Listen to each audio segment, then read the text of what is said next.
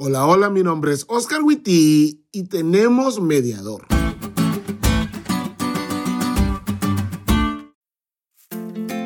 Hay en la historia antigua un recurso muy interesante de confianza y gracia, si se le puede llamar así a la situación. Te explico. Las guerras o batallas en la antigüedad eran muy sangrientas y en muchas ocasiones solo morían y morían personas, pero ninguno de los dos bandos ganaba. Es más, solo perdían porque perdían guerreros. Entonces los pueblos empezaron a hacer algo interesante. Elegían a un campeón de su bando y retaban al otro bando a hacer lo mismo. Si uno lograba vencer al otro sin derramamiento masivo de sangre, todo el pueblo ganaba y el pueblo del perdedor se sometía a los ganadores. Claro, para esto el pueblo debía confiar en su campeón, pero de esa manera no todo el pueblo debía pelear para ganar, sino que el pueblo ganaba gracias a que el campeón ganó. Un ejemplo de eso lo encontramos en la famosa historia de David y Goliat que encontramos en el primer libro de Samuel. Algo así pasa con Dios. Dios hizo un pacto con su pueblo, pero en el pacto concertado en el Sinaí se requería la fidelidad de todo Israel para recibir la protección y las bendiciones de Dios. Ajá, todo Israel.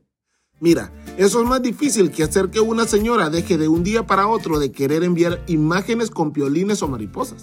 Y obviamente Dios sabía eso. Entonces, concerta por amor a su pueblo otro pacto.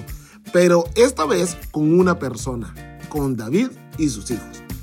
Esto significa que Dios cumpliría sus promesas hechas a Israel a través del rey davídico prometido el rey davídico representaría a Israel ante Dios y a través del pacto con el rey davídico, Dios se aseguraba de perpetuar la relación de pacto con todo su pueblo. El problema es que si damos un vistazo por los libros de primero y segundo de reyes, nos daremos cuenta que la mayoría de los reyes davídicos, es decir, los descendientes de David, fallaron en su labor de representar al pueblo de Dios y Dios no pudo bendecir a los suyos como quería. Lo bueno es que, como dice la lección de hoy, Dios envió a su hijo a nacer como el hijo de David y él fue perfectamente fiel. Por lo tanto, Dios puede cumplir en él todas las promesas que le hizo a su pueblo. Nuestra salvación no está asentada en nosotros, sino en Jesús. Jesús es el mediador de la bendición de Dios para nosotros. Él es el mediador en el sentido de que es el canal a través del cual fluye la bendición de Dios para vos y para mí. Jesús venció para que a través de Él nosotros también venzamos. Lo único que tenemos que hacer es creer en que Él ya venció y vivir como vencedores. ¿Qué digo vencedores? Vivir como más que vencedores en Cristo Jesús.